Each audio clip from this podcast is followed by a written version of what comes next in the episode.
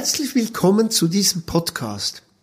Es geht um die Frage, was macht einen Pferdeflüsterer aus, respektive was ist eine der wichtigsten Eigenschaften eines Pferdeflüsterers und wie könntest du dieses Wissen verwenden, um selber ein bisschen einer zu werden?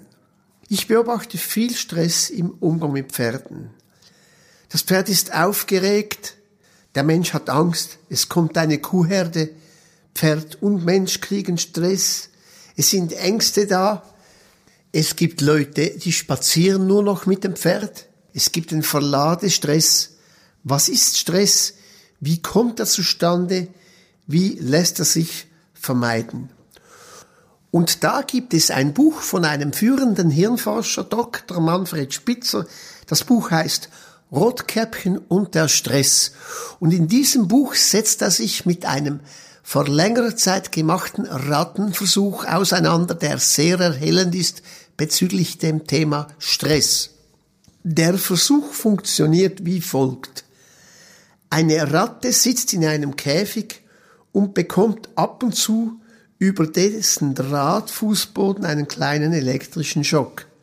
Ich möchte da noch erwähnen, dass die verwendete Stromstärke so klein war, dass es nur leicht unangenehm war für die Ratten und natürlich in keiner Weise eine Schädigung eintreten konnte. Der Schock ist aber etwas unangenehm und die Ratte versucht ihn zu vermeiden. Dies ist ihr möglich, denn man hat eine Lampe in den Käfig eingebaut, die immer kurz vor dem Elektroschock aufleuchtet.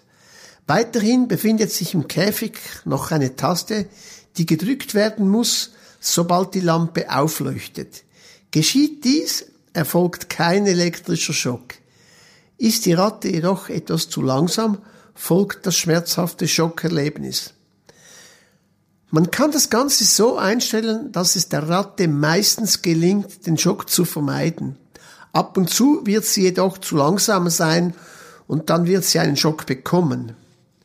Am Schockapparat ist ein weiterer Käfig im Nachbarraum angeschlossen. Auch in diesem Käfig sitzt eine Ratte.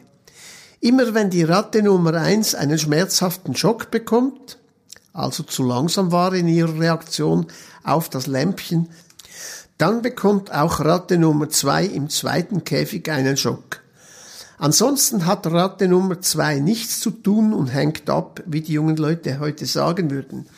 Sie hat keine Lampe und keinen Hebel, kann also an ihrem Schicksal nichts ändern. Umgekehrt braucht sie weder auf der Lauer zu liegen noch auf das Licht zu achten. Die Frage ist nun, welche von beiden Ratten bekommt mehr Stress? Man möchte meinen, die Ratte Nummer eins. Sie ist aufmerksam und angespannt, muss rasch reagieren, ist damit in gewisser Weise immer unter Strom. Anders die Ratte Nummer zwei, die nichts zu tun hat und einfach nur gelegentlich einen Stromreiz erhält. Genau denselben übrigens wie die Ratte Nummer eins. Durch Messung der Konzentration von Stresshormonen und von stressbedingten Krankheiten kann man zeigen, dass nicht Ratte 1, wie man erwarten würde, Stress hat, sondern Ratte 2. Obwohl beide objektiv das gleiche Unangenehme erleben, gibt es im subjektiven Erleben der Tiere einen großen Unterschied. Ratte 1 hat ihre Situation einigermaßen im Griff, Ratte 2 nicht. Ratte 1 bemerkt, dass sie meistens den Schock vermeiden kann nur wenn sie nicht richtig aufpasst und daher zu langsam ist, wird sie gewissermaßen quasi zu Recht dafür bestraft. Ratte 2 hingegen kann was auch immer anstellen, sie bekommt ab und zu einen schmerzhaften Schock, wie aus heiterem Himmel. Nun, was kann man aus diesem Experiment lernen? Die erste Erkenntnis ist, das Experiment zeigt ganz deutlich, nicht die unangenehmen Erfahrungen an sich bewirken den Stress, sondern das Gefühl, ihnen machtlos ausgeliefert zu sein. Wenn wir wissen, dass wir keine Einwirkungsmöglichkeit und keine Kontrolle haben, löst das bei uns, wie bei der Ratte, chronischen Stress aus. Gestresst sind wir immer dann, wenn uns die Kontrolle abhanden kommt. Stress ist das Fehlen von Kontrolle, Machtlosigkeit. Was ist nun aber Kontrolle? Gemäß Kahneman Dictionary der Zustand, wenn das geschieht, was man will, genau so, wie man es will. Ich will einen Galoppwechsel in der Mitte der Reitbahn machen, wenn ich die Sache im Griff habe, dann passiert das in der Mitte der Reitbahn. Wenn es dort nicht passiert, habe ich eben die Sache nicht ganz im Griff. Und da gibt es ein ganz gutes Zitat, ich weiß nicht mehr von wem das ist, aber es heißt, Glaubwürdigkeit ist eine einfache Sache. Man sagt, was man tut, und dann tut man, was man gesagt hat. Das ist Kontrolle. Das Gegenteil ist, wenn man die Sache nicht im Griff hat, eben Stress. Und es ist eigenartig, dass wenn man zum Beispiel auf der Autobahn im Stau steht und gar nichts tun muss, man aber Stress kriegt. Genauso wie Ratte 2. Stress macht krank. Das ist medizinisch erwiesen. Bluthochdruck, Diabetes, Infektion, Krebs. Aber das passiert nicht dann, wenn man mal kurz Stress hat, sondern wenn man permanent Stress hat. Meine zugegeben, wir alle, ich auch, haben manchmal Angst im Umgang mit einem Pferd. Wenn ein Pferd eine Panik schiebt, wenn ein Pferd festhängt, aber das muss nicht permanent sein. Je permanenter ist, desto schädlicher ist das für uns Menschen und je permanenter das Pferd Stress hat, desto schädlicher ist das auch für das Pferd. Es gibt da einen richtigen Teufelskreis.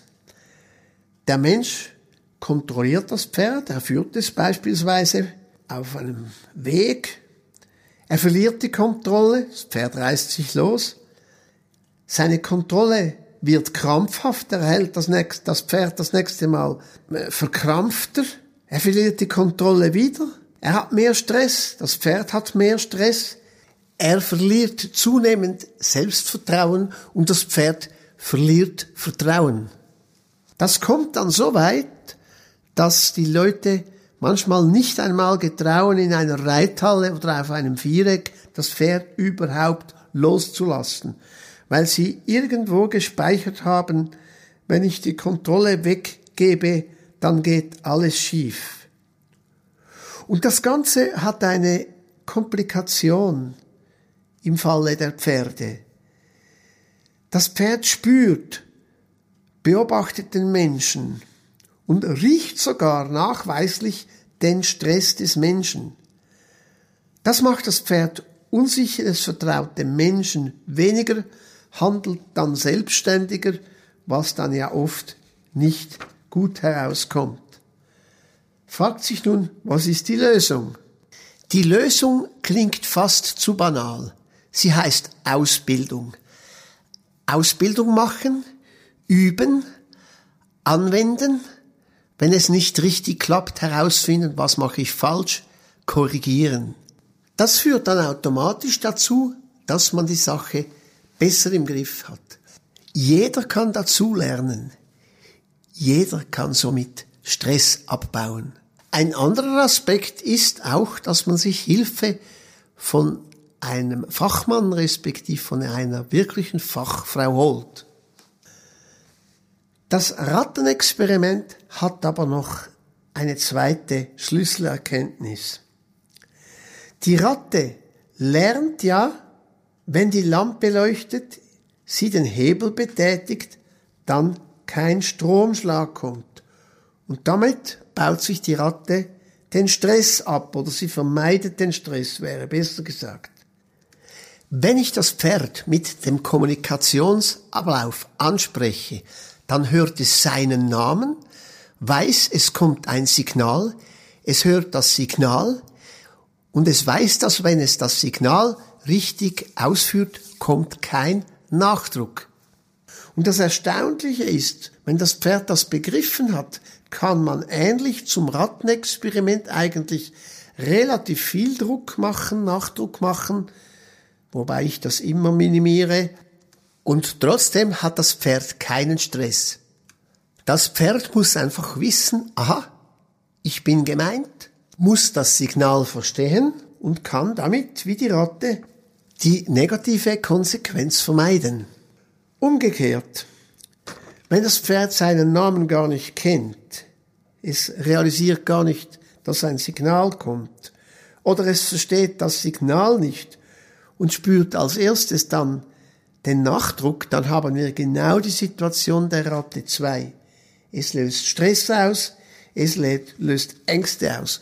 Und da komme ich zu einem ganz wichtigen, würde ich fast sagen, Geheimnis. Der Mensch muss für das Pferd vorhersagbar werden. Das Pferd muss in jedem Moment wissen, woran es beim Menschen ist. Und dasselbe gilt übrigens auch in den menschlichen, zwischenmenschlichen Beziehungen. Man muss wissen, woran man beim anderen Menschen ist. Und das macht, gibt Sicherheit. Umgekehrt, wenn man nie recht weiß, woran man ist, dann macht das große Unsicherheit. Und da kommen wir nun wieder zu einer sehr positiven Entwicklung. Wenn der Mensch für das Pferd dank dem Kommunikationsablauf, dank einem klaren Verhalten, auch dank einem erfolgreichen Verhalten vorhersagbar wird, dann sinkt der Stress des Pferdes, auch dann, wenn der Mensch sogar Nachdruck verwendet. Wenn aber das Pferd weniger Stress hat, wird es vorhersagbarer in seinem Verhalten für den Menschen. Und das wiederum bewirkt, dass der Mensch weniger Stress hat. Wenn der Mensch weniger Stress hat, strahlt er mehr Sicherheit aus und das wiederum gibt dem Pferd wieder Sicherheit. Ich bin überzeugt und ich glaube, dass das große Geheimnis oder einer der Hauptaspekte der Pferdeflüsterer ist, dass sie sehr selbstbewusst und selbstsicher auftreten, sich ihrer Sache sicher sind und das wirkt sich auf die Pferde eben sehr, sehr positiv aus. Denn Pferde sind Herdentiere und orientieren sich bei Unsicherheit an einem Leader, wenn einer da ist. Der Weg, wenigstens ein Stück weit Pferdeflüsterer oder Flüsterin zu werden, besteht darin, und ich mache hier natürlich keine Werbung, den Gelassenheitskurs in Delphinos Training zu machen. Damit bin ich am Ende. Vielen Dank für deine Aufmerksamkeit. Tschüss. Hat es dir gefallen? Möchtest du mehr wissen? Folge dem Podcast und schau dir die vielen Kundenvideos auf delphin-horstraining.ch an. Du kannst dort unverbindlich nach einer Probelektion fragen und vieles mehr. Tschüss!